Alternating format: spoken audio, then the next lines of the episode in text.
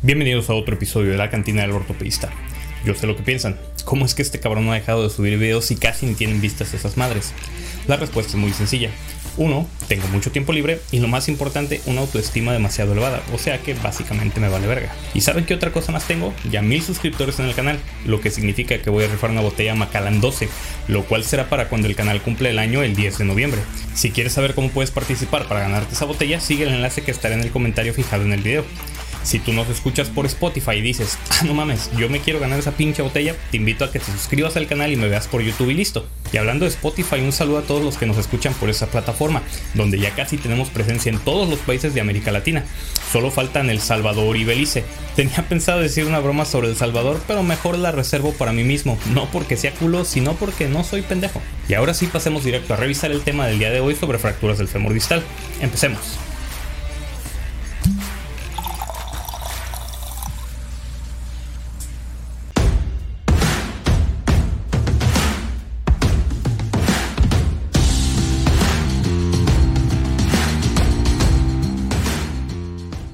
Las fracturas distales del fémur suponen aproximadamente entre el 3 al 6% de todas las fracturas femorales y menos del 1% de todas las fracturas en general. Al igual que el resto de las fracturas a nivel del fémur presentan una distribución bimodal, con una incidencia mayor en adultos jóvenes por traumatismos de alta energía y un segundo pico en los ancianos por caídas menores. Es importante señalar que de entre todas estas fracturas, entre el 5 al 10% se trata de fracturas expuestas.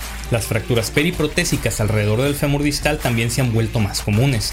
Se ha informado que la incidencia es de alrededor del 0.3 al 5.5% en la artroplastia total de rodilla primaria y de hasta el 30% después de la artroplastia de rodilla de revisión. El fémur distal incluye tanto la región supracondilia como la condilia.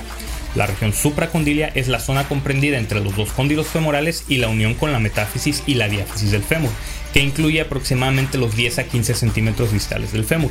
Recordemos que el cóndilo medial es más distal y más convexo que el cóndilo lateral. De ahí el valgo fisiológico del fémur, el cual tiene un eje anatómico de 9 más menos 2 grados en promedio. Estos dos cóndilos están separados por el surco intercondilio y si los vemos desde una vista inferior son más anchos en la parte posterior formando un trapezoide, que tiene una pendiente lateral de 10 grados y una pendiente medial de 25 grados. Existen varias fuerzas musculares que pueden deformar una fractura del fémur distal cristal.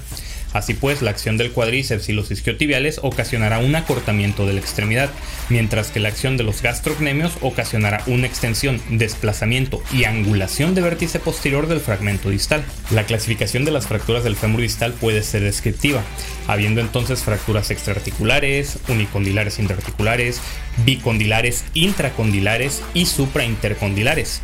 Y también se puede describir el patrón de fractura y el grado de conminución. El sistema de clasificación de fracturas del fémur distal más utilizado es la clasificación de la AO. Recordemos que el fémur es el número 3 y el segmento distal también el número 3. Los patrones de fractura tipo A son patrones extraarticulares, mientras que los tipo B son parcialmente articulares. Esto quiere decir que uno de los segmentos de fractura está unido a la diáfisis y las tipo C son articulares completos, lo que quiere decir que hay una disociación metáfiso-diafisaria. Te recuerdo como siempre que si le batallas con la clasificación AO puedes checar este capítulo donde se abarca de forma detallada dicho método de clasificación. Como ya lo he mencionado en otras ocasiones, se requiere un protocolo de soporte vital avanzado para traumatismos, incluida una evaluación completa del trauma, para evaluar cualquier lesión por mecanismos de alta energía. La evaluación clínica de estos pacientes suele manifestarse como un dolor intenso en el muslo y la rodilla. Los pacientes suelen presentar incapacidad para cargar peso en la extremidad afectada y puede haber una deformidad notable en la parte distal del muslo y de la rodilla.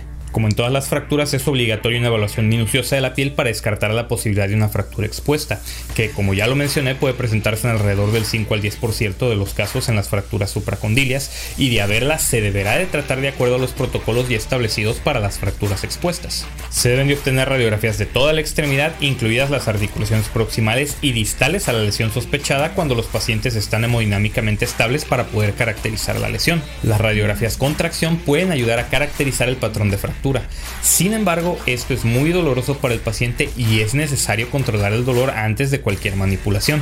También es conveniente realizar radiografías del fémur contralateral para la planificación y la creación de plantillas preoperatorias. De igual forma, en el momento de planificar el tratamiento, se recomienda la tomografía con reconstrucción coronal y sagital para fracturas complejas, fracturas con extensión intraarticular y la valoración de fragmentos osteocondrales en la escotadura intercondilia. Por su parte, la angiotaca está indicada en el contexto de una disminución de los pulsos distales distales ipsilaterales a pesar de la realineación o si los pulsos distales están presentes pero hay un índice tobillo-brazo por debajo de 0.9. Esta modalidad de imagen también merece consideración si hay una luxación de rodilla asociada. Las indicaciones para el manejo conservador se reservan para fracturas estables, mínimamente desplazadas y no articulares, y el manejo consiste en el uso de una rodillera con bisagras y terapia física con énfasis en el rango de movimiento inmediato para evitar la rigidez, además de la descarga de la extremidad durante 6 semanas. Otras indicaciones para el manejo conservador incluyen pacientes no ambulatorios con comorbilidades significativas que presentan un riesgo quirúrgico o anestésico significativo.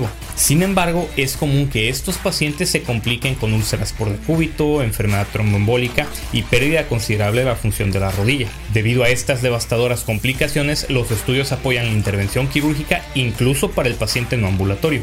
Las opciones de tratamiento quirúrgico incluyen la fijación externa, la reducción abierta y fijación interna con sistemas de placas y tornillos, y la reducción abierta o cerrada y fijación con clavos intramedulares. La fijación externa es una medida temporal para la pronta restauración y estabilización de la longitud, la alineación y la rotación de la extremidad hasta que los tejidos blandos puedan tolerar la fijación interna. Las indicaciones para la fijación externa incluyen heridas abiertas, escaso potencial de cicatrización de la piel y pacientes demasiado inestables para tolerar la fijación quirúrgica interna.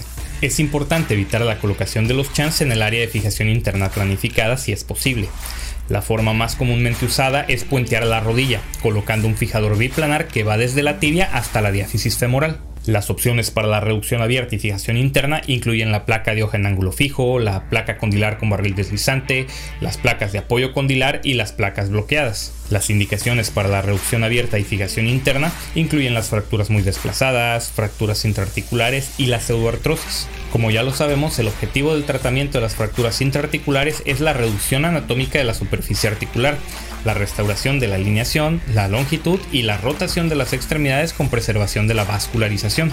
La determinación habitual de la exposición quirúrgica y el implante de elección son la configuración de la fractura y de acuerdo al principio biomecánico que requiera, así como la preferencia del cirujano. Por su parte, el enclavado endomedular puede ser anterógrado o retrógrado. El enclavado anterógrado tiene una utilidad limitada debido a la naturaleza distal de las fracturas, pero podría utilizarse en patrones supracondilios con un fragmento distal de un gran tamaño. Las ventajas del clavo retrógrado incluyen que es un dispositivo de distribución de carga en comparación con la fijación de la placa. Puede insertarse a través de incisiones más pequeñas causando menos disrupción de los tejidos blandos y permite el tratamiento de fracturas de cadera y tibia ipsilaterales en el paciente politraumatizado. Los clavos retrógrados de longitud estándar deben de extenderse hasta el nivel del trocánter menor para evitar un aumento de la tensión en la región subtrocantérica. En la actualidad existen tipos de implantes con la opción de colocar múltiples tornillos distales, lo que permite la restauración de la superficie articular para la fijación de fracturas intraarticulares simples. Y hay un estudio reciente que concluyó que los clavos intramedulares podrían tener resultados superiores en comparación con los dispositivos de placa de bloqueo anatómicos para las fracturas del fémur distal. Por otro lado, las posibles desventajas del enclavado retrógrado incluyen la artritis séptica, el dolor femororotuliano y la metalosis sinovial por ruptura del clavo o de los tornillos. Existen múltiples complicaciones en el tratamiento de estas fracturas. Los pacientes pueden quejarse de dolor secundario de la presencia del material de osteosíntesis, lo cual puede ocurrir ya sea sobre la placa en el cóndilo femoral lateral, donde puede haber un roce con la banda iliotibial, pero este problema también puede resultar de la irritación del tornillo medial secundario a tornillos excesivamente largos en contacto con los tejidos blandos en el lado medial. La consolidación viciosa también es una complicación común. Cuando esta es de más de 5 a 10 grados afecta la mecánica de la rodilla, lo que puede provocar artritis de los compartimentos medial y lateral. Si bien se ha comprobado que las placas con estabilidad angular tienen éxito en la prevención del colapso en varo, las fracturas con conminución metafisaria significativa tienen un riesgo particularmente alto de fallar y producir una consolidación viciosa en varo.